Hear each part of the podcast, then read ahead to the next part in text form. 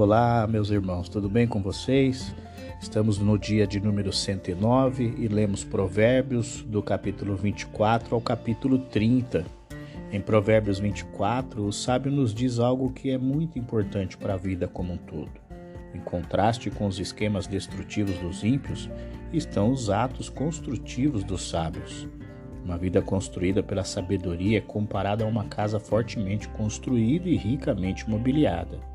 A sabedoria dá às pessoas força e sucessos reais, mas a loucura não lhes dá nada que vale a pena, nem mesmo palavras sensatas que possam beneficiar seus concidadãos. Aqueles que constantemente planejam mal ou desprezam os outros são uma ameaça à sociedade. O mesmo acontece com os covardes morais que cedem quando surgem as adversidades ou que se recusam a ajudar os aflitos e oprimidos alegando não saber de seus problemas. Em contraste, aqueles que permitem que a sabedoria os ensine descobrem que seus futuros são doces e duradouros. Os justos não precisam planejar a derrubada dos iníquos, pois a destruição deles virá por si mesmo. Os justos superarão repetidas dificuldades, mas os ímpios não. Os ímpios certamente serão derrotados. Mas quando isso acontecer, os justos não devem se regozijar sobre eles. Em vez disso, os justos devem manter uma atitude de reverência para com Deus e honra para com as autoridades civis. As pessoas respeitam o juiz imparcial, eles desprezam aqueles que mostram favoritismo. É aconselhável ter certeza de uma fonte confiável de renda antes de assumir o pesado encargo financeiro de construir uma casa. A vingança é uma coisa terrível, principalmente quando as pessoas a combinam com a acusação falsa para conseguir o que quer. Se as pessoas dormem quando deveriam estar trabalhando, elas demonstram sua estupidez e também sua preguiça. Eles certamente acabarão em pobreza e desgraça. Em Provérbios 25, o sábio nos dá muitos bons conselhos. Deus não tem obrigação de explicar a ninguém as razões de suas ações.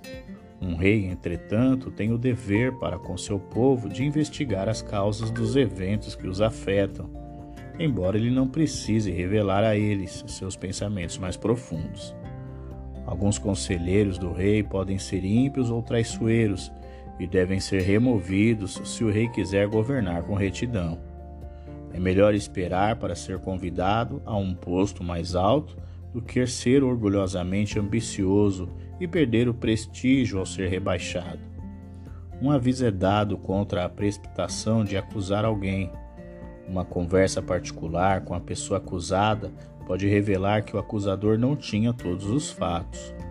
Também pode salvar o acusador da vergonha de ser refutado no tribunal e assim receber a indesejável reputação de ser um falastrão em quem não se pode confiar.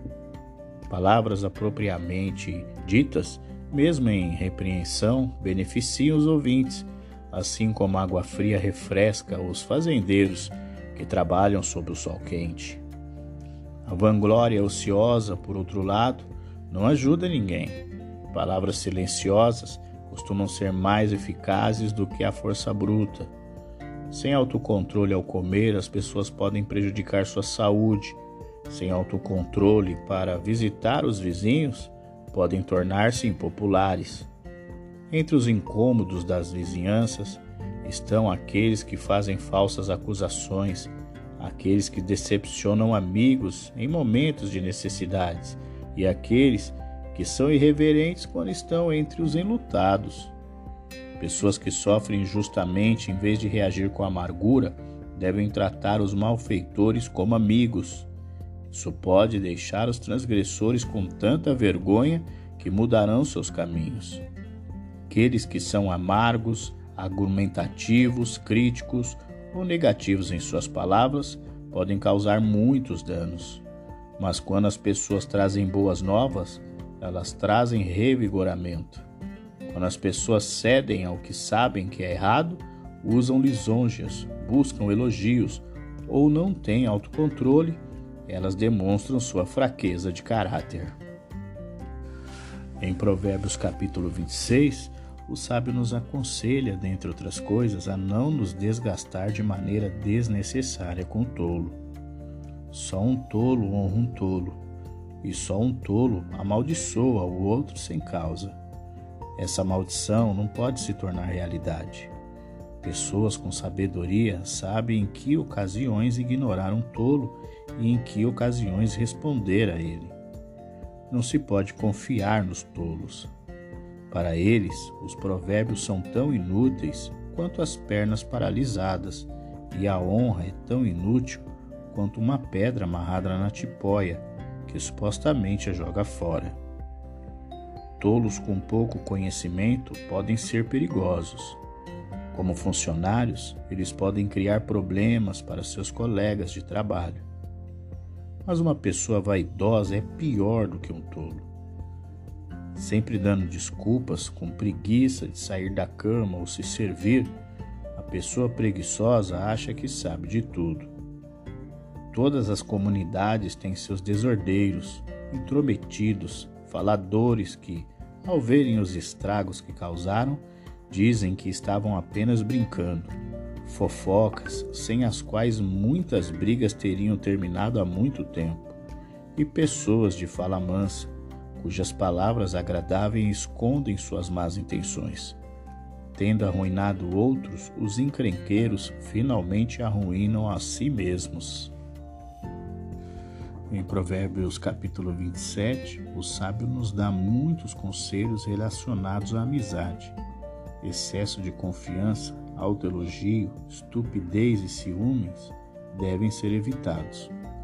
Os verdadeiros amigos mostrarão o amor interior que sentem um pelo outro, sendo abertos e honestos um com o outro. O excesso de elogios pode ser um sinal de um coração enganoso. Aqueles que possuem muitas posses não encontram contentamento. Os pobres ficam mais do que satisfeitos se conseguirem o que os ricos jogam fora. Entre os bens mais preciosos estão um lar feliz e amigos fiéis. bom senso poupará muitos transtornos e trará felicidade aos pais, mas quem dá garantias precipitadas deve estar preparado para sofrer as consequências. Um amigo falador, mas insincero, é uma maldição, e uma esposa irritante pode tornar a vida miserável. Onde há compreensão verdadeira, as diferenças de personalidade e ponto de vista beneficiam todos os envolvidos.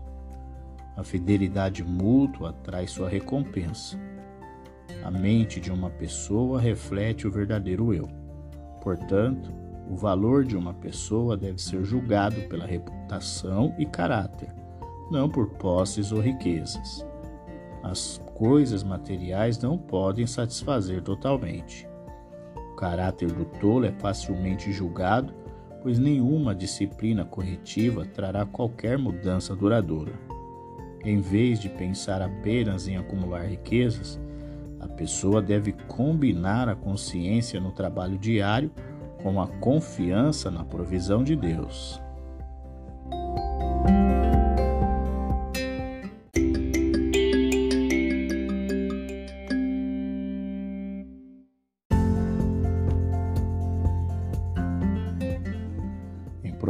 Capítulo 28, o sábio nos mostra que as pessoas que se desviam da verdade de Deus, da prática da justiça e do que é correto, valorizam o procedimento do ímpio. A má consciência torna a pessoa covarde, mas a consciência limpa dá coragem à pessoa. Algumas características de uma sociedade corrupta são a estabilidade do governo, a exploração de outros cidadãos, mesmo entre as classes mais pobres, a ilegalidade, a reversão dos padrões morais, a injustiça e a ganância. Apesar disso, alguns sempre permanecerão fiéis a Deus. Mesmo aqueles que são religiosos podem ser culpados de explorar os pobres e enganar os retos, mas seus exercícios religiosos não os ajudarão a escapar do julgamento de Deus. Aqueles que são pobres, mas piedosos, veem esta verdade e acreditam que um dia prosperarão, enquanto seus opressores sofrerão. pecados ocultos e uma consciência endurecida trazem o julgamento de Deus. Embora um indivíduo possa sofrer a vida inteira por causar a morte de outro, uma nação inteira pode sofrer por causa da fúria e da ignorância de um governante tirano. Aqueles que vivem e trabalham honestamente não precisam temer o futuro, mas aqueles que são gananciosos no final serão conduzidos à pobreza. Alguns são tão gananciosos que podem ser subornados até com um pedaço de pão. Ninguém deve negligenciar essas advertências, pois uma repreensão sincera é melhor do que lisonja. Em sua ganância por riquezas, as pessoas às vezes enganam seus pais, criam problemas, tornam-se egocêntricas, negligenciam os pobres e ignoram a injustiça. Mas quem vive só para si, um dia sofrerá como fizeram os outros sofrerem. No capítulo de Provérbios 29, o sábio nos apresenta dois grupos de pessoas, as boas e as más. Muitos temas que já encontramos em Provérbios são repetidos nessa sessão teimosia, bom e mau governo, valores familiares, prostituição, justiça, lisonja, astúcia e preocupação com os pobres. Os escarnecedores são mais do que apenas tolos, eles são criadores de problemas. Eles não estão abertos à razão e não podem controlar o seu temperamento. Governantes injustos oprimem cidadãos inocentes e os ricos perseguem os pobres, mas os bons e os maus recebem as bênçãos que Deus dá às pessoas em geral.